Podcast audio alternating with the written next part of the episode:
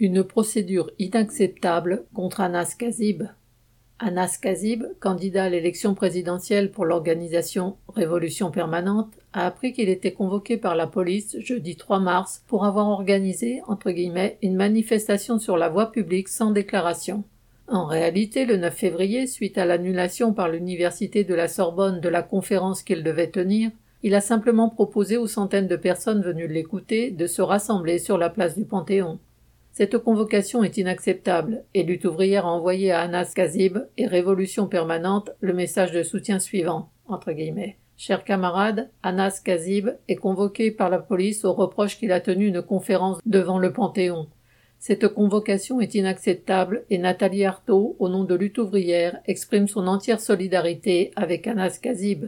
Vous pouvez faire part de cette solidarité au rassemblement que vous organisez le 3 mars prochain. Lutte ouvrière.